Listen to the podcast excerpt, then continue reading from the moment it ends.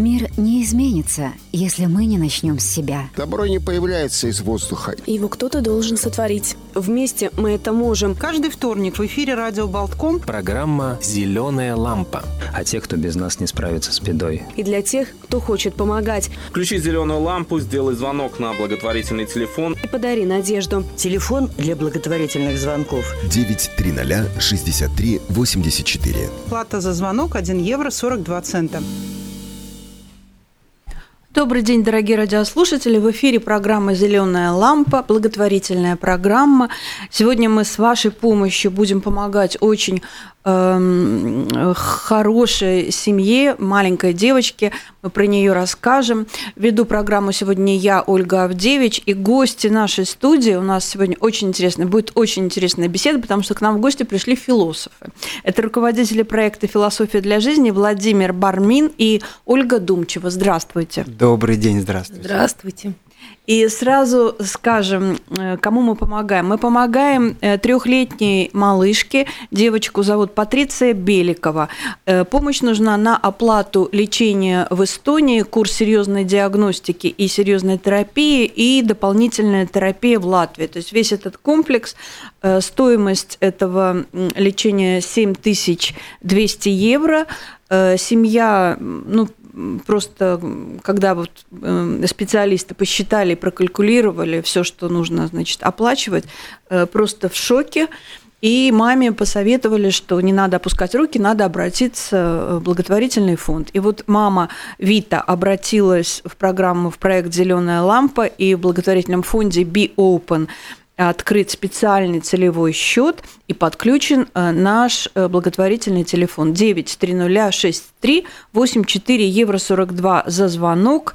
Вот, если вы сделаете звонок, мы обещаем, что сегодня у вас будет удачный день, обязательно какая-то удача произойдет, случится хорошая встреча, какая-то помощь. Это работает абсолютно так. Вселенная устроена, что если ты сделаешь что-то хорошее, то тебе тоже, на тебя тоже где-то там Э, обвалится что-то приятное и хорошее. Э, и сразу, чтобы потом не прерываться, хорошая новость. Мы вас благодарим. Э, для рижанина Алексея Солдатенко, это взрослый мужчина, прикованный к инвалидной коляске, мы две недели собирали ему деньги, потому что на выходные праздничные дни 18 ноября как-то вот не очень шел сбор средств. Э, и мы расстроились, продлевали э, сбор средств еще на одну неделю. И вот за 10 дней полностью была собрана нужная сумма. Нужно было 5500. Э, и дополнительно за эти дни за эти выходные и за вчерашний день всего получилось на счет э, Алексея было принято 7177 евро. То есть это на 1677 евро больше, нежели ему нужно оплатить Э, счет э, клиники э, Бехтеревой в Петербурге, куда он отправляется, и вот эти 1670 у него еще останутся на дополнительную терапию. Так как человек прикован к инвалидной коляске, конечно, это, ну как, ему, ему нужны реабилитации, массажи, специалисты постоянно. Так что спасибо вам огромное. Все деньги будут направлены на лечение реабилитацию Алексея. И э, наши гости, руководители проекта «Философия для жизни» Владимир Бармин и Ольга Думчева. И будем мы говорить, э, они, э, когда мы их пригласили, они уже не первый раз э, в гостях у нас, он говорит, о чем будем говорить? Ну, и мы решили, что будем говорить о философии милосердия, если можно так говорить, да? потому что наша программа, она благотворительная, она о том, что мы, мы живем таким образом, что э, ну, у нас нет другого выхода, мы должны откликаться на чужую боль, на чужие проблемы. Вот такая философия милосердия. У вас э, проект называется «Философия для жизни», да? И то есть получается, что философия это такой реальный инструмент для решения каких-то конкретных реальных жизненных проблем. Вот как это работает? Мудрые люди говорили, что философия, наверное, не очень нужна, если она не помогает человеку найти э, правильный путь в жизни, отвечать на самые главные вопросы. Э, философия это то, что разжа- э, рождается из необходимости. Это не просто размышления на абстрактные темы, а это конкретные, очень животрепещущие вопросы, сложности, испытания, с которыми человек иногда встречается, идя по своему жизненному пути. И у него есть потребность в том, чтобы делать выбор, в том, чтобы иметь какие-то критерии внутренние, для того, чтобы как-то направить в нужную сторону свои усилия, понять, есть ли смысл в том, что он делает или нет. То есть философия это как такая потребность души, естественная потребность души человека жить э, более э, наполненной, более такой целостной, что ли, жизнью, и вообще ответить себе на вопросы, какие у меня другие потребности души есть, ну, то есть что самое главное может быть в моей жизни, в моей судьбе. И можно сказать, что философия – это любовь к мудрости, так переводится это слово. И мы, наверное, не очень ошибемся, если можем сказать, если скажем, что это также и мудрость любви – вот эти два слова, любовь и мудрость, они очень-очень тесно между собой связаны, и человек, открывая потребности своей души, неизменно приходит к ценности доброты, любви, щедрости, ну, то есть к тем основным, может быть, базовым потребностям нашего внутреннего «я», внутреннего существования, без которых мы не можем сбыться как люди и не можем быть самими собой настоящими – вот вы сказали, эм, что это любовь и это мудрость. Ну, даже вот, скажем, в христианстве вера, надежда, любовь и мать их София – это мудрость. Любовь и мудрость – это всегда вместе, всегда рядом. Ну, мы, э, безусловно, когда говорим о потребности любить или о потребности отдавать, что, наверное, очень связано друг с другом – я почему-то вдруг вспомнила одно из эссе, которое недавно прочитал, мой друг написал. Он написал о подарках и рассказывал о том, что так получилось, что однажды он а, одновременно сначала искал подарок для своего друга, и вместе с этим, практически в один и тот же момент, а, ему его друзья подарили. И он написал, что он очень долго размышлял, а, в чем разница между внутренним состоянием, когда ты даришь и когда ты получаешь подарок. И действительно, эм, наверное, каждый из тех, кто сидит сейчас и слушает, он и получал подарки, и дарил. Если задать вопрос, какое состояние внутреннее, когда ты даришь и когда ты получаешь, ну, наверное, и то, и другое приятно, но согласитесь, что большие крылья за спиной бабочки в животе рождаются тогда, когда ты даришь. Ну, по крайней мере, у меня и многих моих друзей именно так. Э, поэтому мне кажется, что да, действительно, вот эта потребность отдавать, дарить, любить, это действительно потребность души, которая рождает в нас э, состояние вдохновения, рождает в нас, хотя это иногда не так просто сделать, да, то есть нужно пробудить внутри себя эту потребность, но когда она реализовывается, тогда ну, в большей степени ты чувствуешь себя человеком. Знаете, очень э, интересно Э, это ваша мысль связана с историей семьи, которой мы помогаем на этой неделе. Э, напоминаем, что на сайте mixnews.lv есть рубрика «Зеленая лампа», и там опубликованы все наши истории. Там подробная история семьи, там много фотографий э, и малыша, и семьи, и мамы с ребенком. И вот прочитайте историю нынешней семьи. Там получилось так что мы приехали, а живут они э, Тукумский район за Каугури, туда далеко, небольшой такой домик, вот мы пришли, мама, э, мама Вита вот рассказала, что такая беда у нее с девочкой, она сама раздавлена, мама, им поставили диагноз вот, аутизм, это отставание в развитии, это нарушение нейронных связей, это нарушение, задержка, нарушение речевого развития, в общем, и специалисты сказали, что пока три года девочке, вот надо обязательно ее э, до войны в Петербург э, возили родители детей, потому что там мощная аппаратура и мощные научно-исследовательские центры, институт мозга. А сейчас вот в Таллин, потому что в Таллине вот этот центр «Импульс» дает тоже очень хорошие результаты, а они стажировались в Петербурге, и они сотрудничают с петербургскими специалистами, и методики, и аппаратуры. В общем, очень э, это дело хорошо там поставлена. И вот, вот такая большая сумма, и вот она обратилась за помощью. У нее еще есть старший мальчик на год старше Патрисии, э, Марок, ему 4 года, девочке 3 года, и вот они бегают, значит, здесь, мы с ней беседуем, э, она все рассказывает. Уже когда мы уходили, я посмотрю, что на холодильнике так прикреплены скрепочками письма Деду Морозу на латышском языке и на русском языке. Я говорю, ой, она говорит, да, я говорю, а на русском кто? Она говорит, а ну вот у нас живут э, девочки с Украины. То есть она мне даже не рассказала. Я говорю, как, а где же они? Они говорят, они с мамой вот там, вот, ну, в той комнате. Там у них в доме всего три комнаты. Они живут, молодая пара, они перестроили э, дачу родителей мужа – вот. И за несколько лет они привели дом в такое состояние, что там можно жить. Они его топят газом, э, баллонным газом. Вот они тоже сейчас в шоке от э, счетов, которые будут приходить, потому что это все дело отапливать очень дорого будет. И оказывается, с 2014 года Э, это молодая пара, у них еще не было своих детей. Они увидели рекламу проекта помощи эм, украинским детям, когда начался военный конфликт.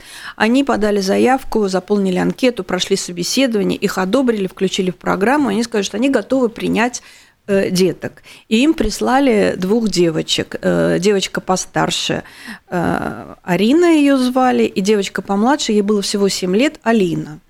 Вот. И так как Алина совсем маленькая была, мама ее осталась там на Украине, и она постоянно звонила, они по скайпу разговаривали, они так вот уже даже по телефону, по интернету подружились.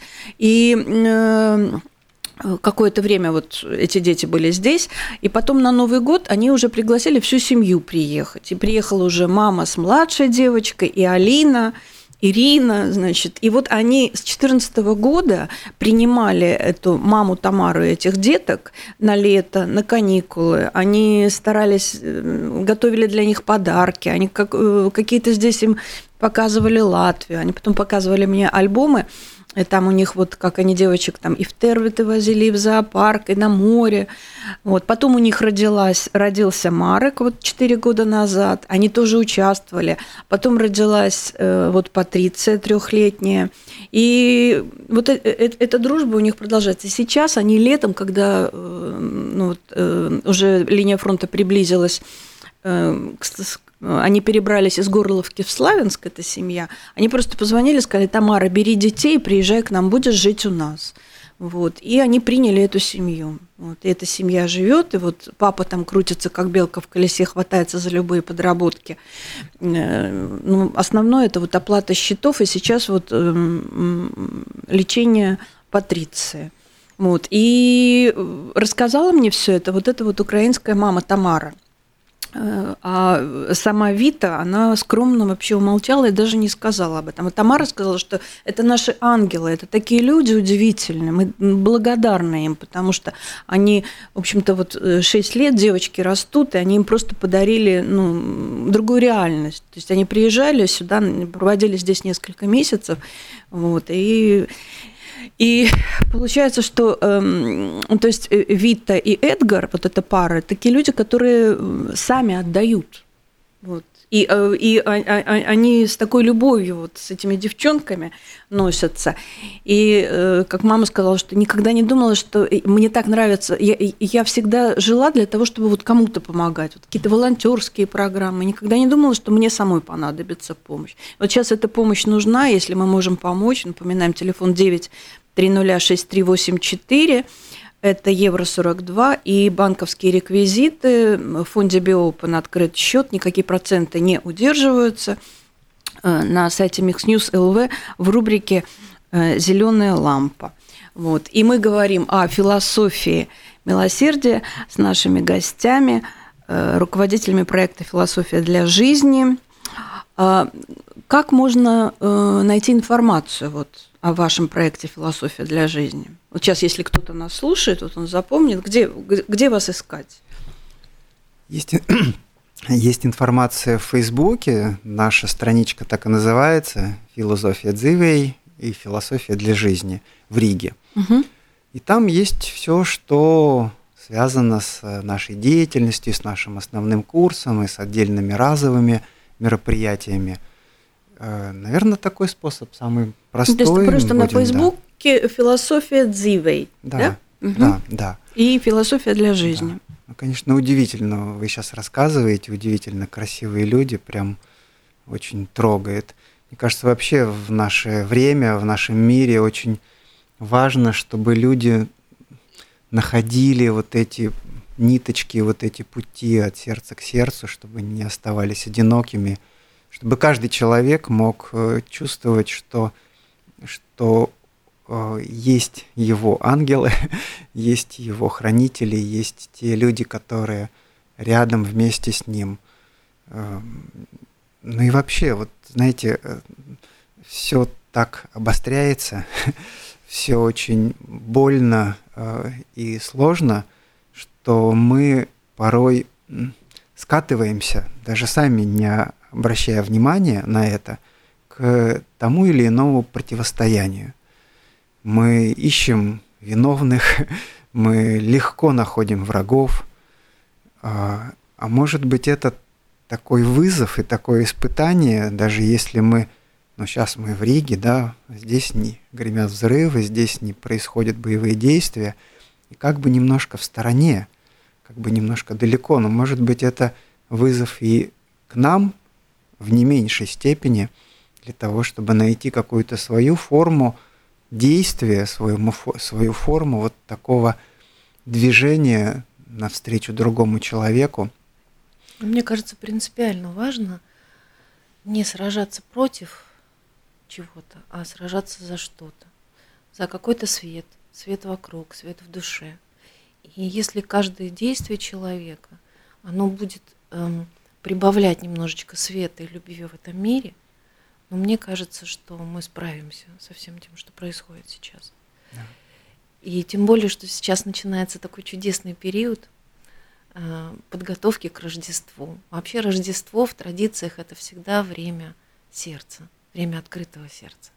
И не случайно именно в период Рождества мы читаем о, о огромном количестве добровольческих каких-то проектов, да, благотворительных акций. Э, поэтому очень хочется, чтобы сердце открывалось. И нам очень хочется. И э, многие наши мероприятия, они как раз не для того, чтобы какую-то информацию получить, а для того, чтобы попробовать помочь человеку, чтобы у него раскрылась душа, раскрылось сердце. А как вот философия может помочь? Вот сейчас вообще сейчас э, в такое какое-то подвешенном состоянии, все вибрируют, э, какая-то у всех неуверенность, нет впереди, никто не видит перспективы. То есть в мире так развивается ситуация, что неизвестно, день прошел, слава богу, что прошел этот день. Э, вот какую-то опору найти есть психология, да, есть религия, да, а вот как философия здесь э, в, в этом контексте? Ну, я начну, наверное, Володя продолжит. Но мне кажется, что самая главная задача философии – это помочь человеку выстроить свое мировоззрение, свой взгляд на мир, ответить на самые важные вопросы, которые мучают всех и всегда. И философия, благодаря тому, что она обращается разным источникам, к разным жемчужинам мудрости. А она помогает нам найти, выработать, создать ту свою позицию, благодаря которой мы сможем иметь такое устойчивое основание. Вот вы говорите, что э, такая шаткая позиция у человека. Ну, действительно очень важно, чтобы были те, тот фундамент, благодаря которому вот дом его понимания жизни, его понимания всего того, что происходит вокруг, чтобы он был таким э, прочным.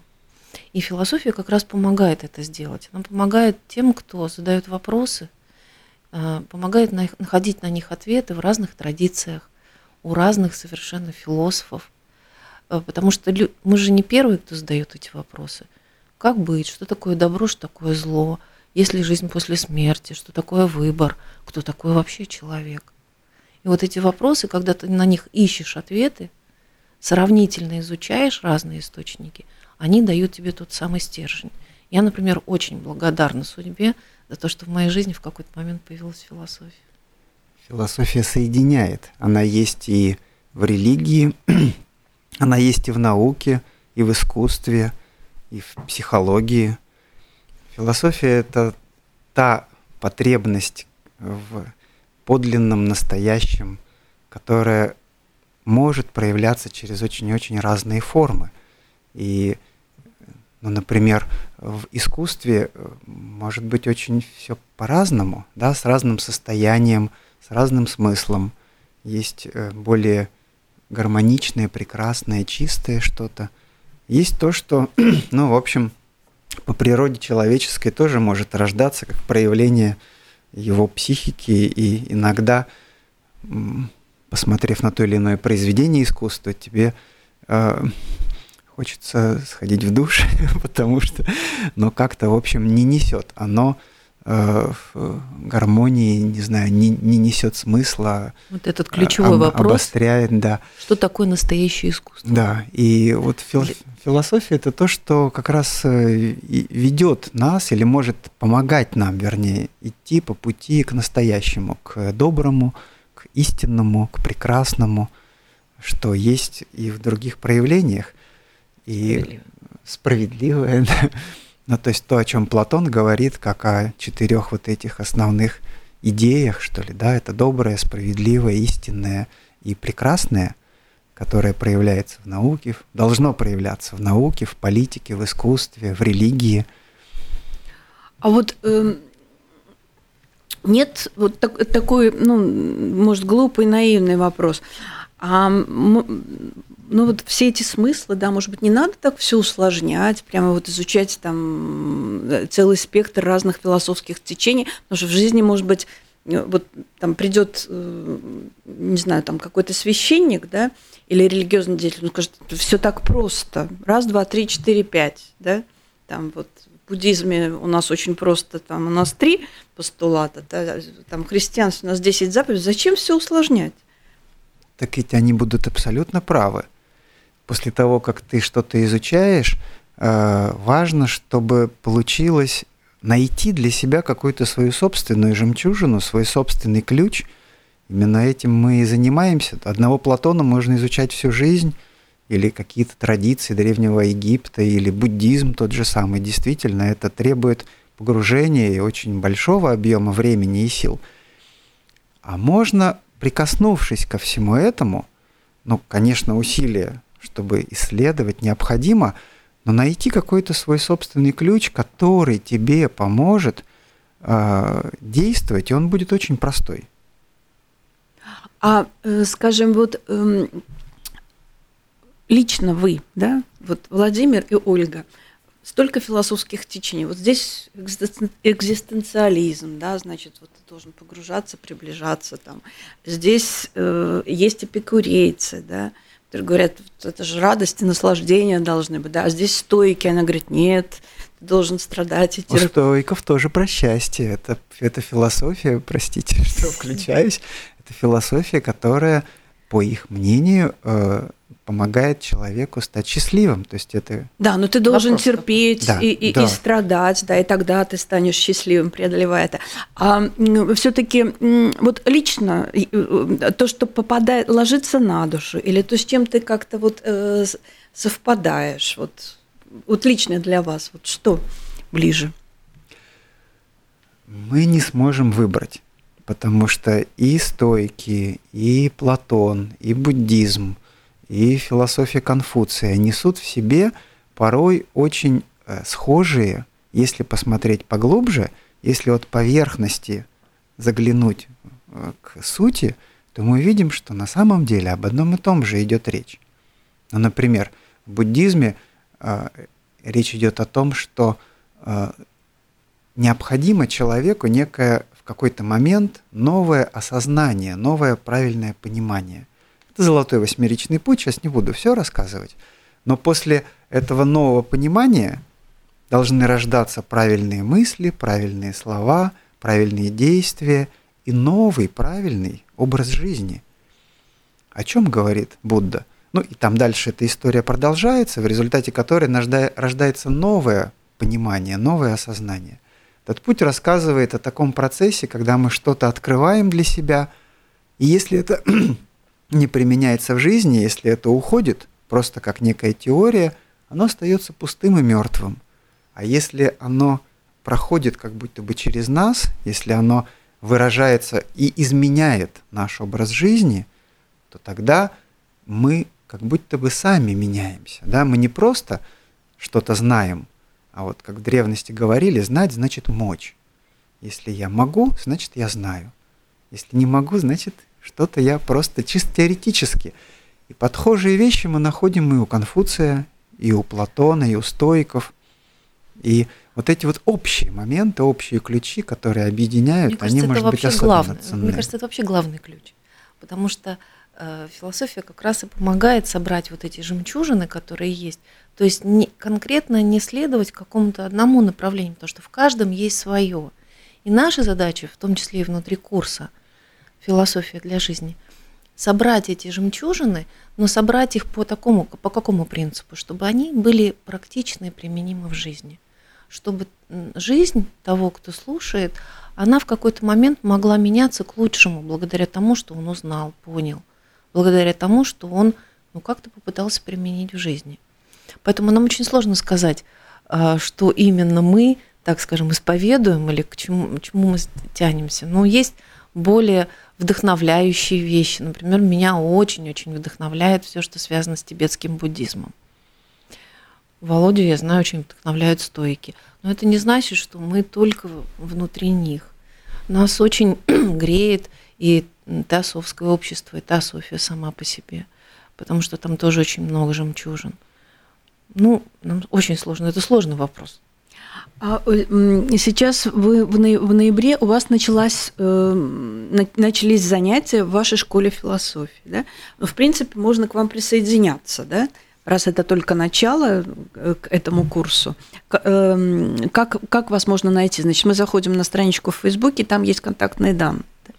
Да, у нас есть основной курс, как мы говорим, он так и называется «Философия для жизни от теории к практике». Он недавно начался, еще можно присоединиться, и все проходит по вторникам, ну то есть вот прям сегодня. Сегодня, да? Прям сегодня, в общем-то. Да, и... А по... если кому-то сегодня интересно, куда он должен и во сколько прийти? По адресу Александра Чака, 127, э, но там есть тонкости, в смысле код, как зайти, код на, на двери, поэтому, наверное, лучше все-таки Предварительно... посмотреть э, вот эту всю информацию, да. Ну, или позвонить. Или позвонить, да. Ну, на страничке в Фейсбуке все можно найти. И у нас еще отдельные мероприятия разные проходят. Курс он начинается, вот можно присоединиться, а потом он продолжается. И так примерно раза два-три в год происходит. А Но есть и отдельные, отдельные какие-то тематические они, они постоянно, лекции. Да. А расскажите, пожалуйста, про ваш книжный клуб. И, и э, где вы обсуждаете книги, и киноклуб, где вы обсуждаете фильмы. Вот это очень тоже интересно, что несмотря на объемность, обилие всего того, что люди имеют сейчас, не знаю, фильмы вообще в искусстве, в культуре, книги и так далее, а, тем не менее, иногда они, люди, остаются одинокими в этом. И нам кажется, что это очень важно. После того, как ты прикасаешься к тому или иному произведению, иметь возможность поделиться, поразмышлять вместе, обсудить, услышать другого человека и, может быть, благодаря этому найти совершенно другие грани, другую глубину.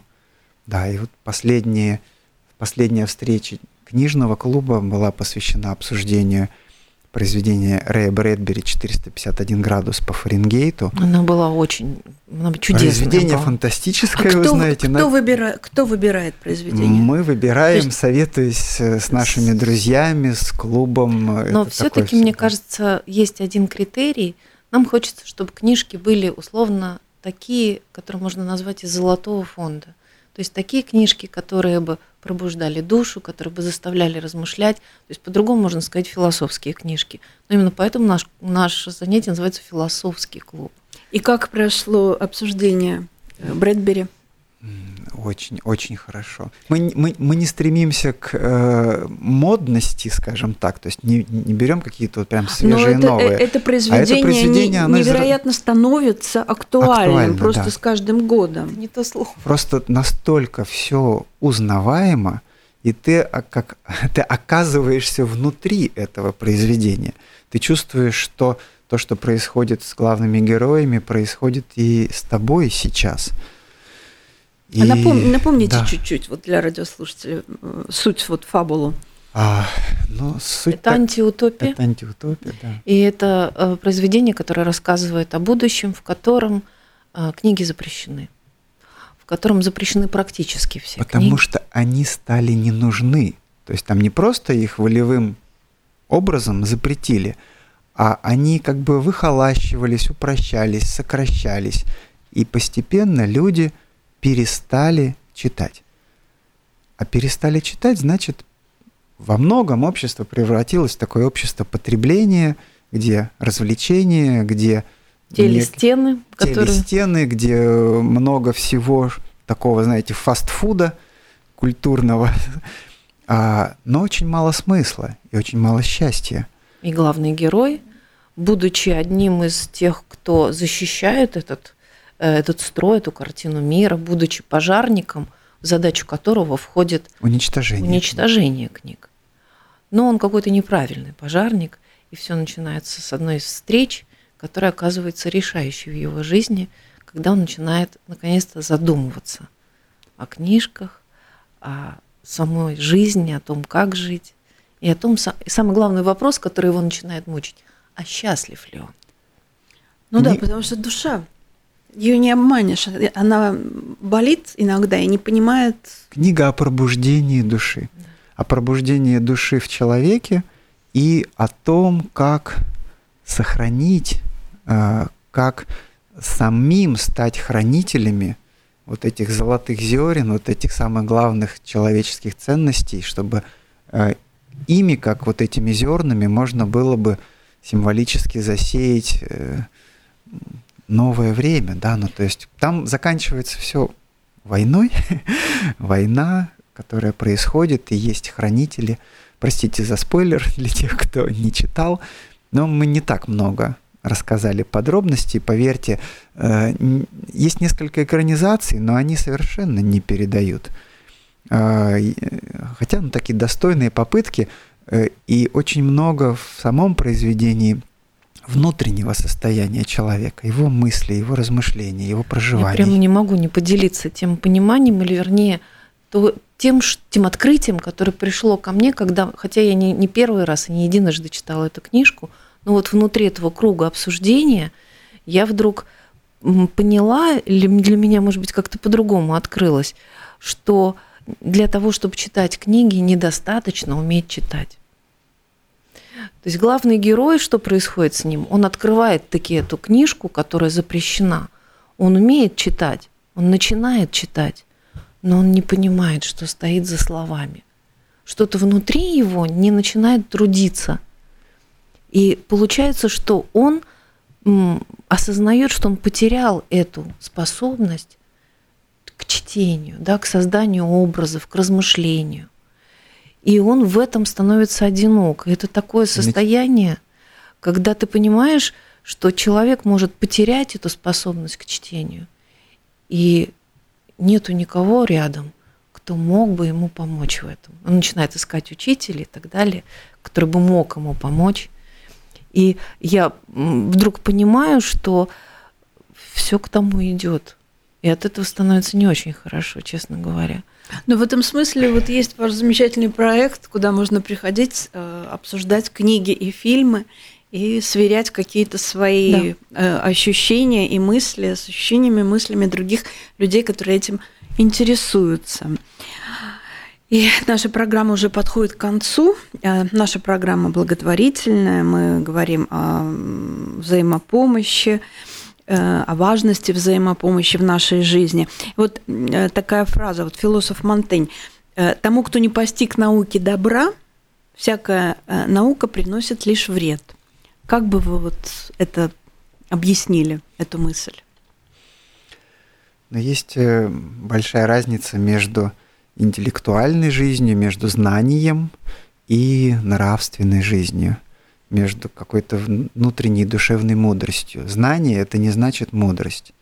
Вот знание просто как знание, оно может становиться и злом. А, и это, к сожалению, многократно в истории повторялось, повторяется. И прогресс или некая эволюция, или некое движение, которое, возможно, происходит и в душе каждого человека, и в мире, связано отнюдь не с развитием технологий и не с э, новыми знаниями, открытиями, которые мы делаем, хотя они сами по себе, конечно, имеют ценность. А может быть, в значительной степени все зависит от того, насколько более любящим и добрым становится каждый человек. Вот эволюция и любовь, как говорили мудрые, не только в буддизме, а, это очень близкие друг к другу понятия. То есть становиться лучше, а, эволюционировать, развиваться. Иногда люди современные ищут разными способами пути саморазвития. И порой не понимают, что для этого достаточно просто чуточку добрее становиться, да, чуточку больше сострадания, любви в действии, в конкретных поступках твоих. И... Вы знаете, я прям очень хочу сказать спасибо всем, кто слушает и всем, кто реагирует на вашу чудесную передачу. А, вообще вот эта идея сама, которая пришла, мне кажется, она потрясающая.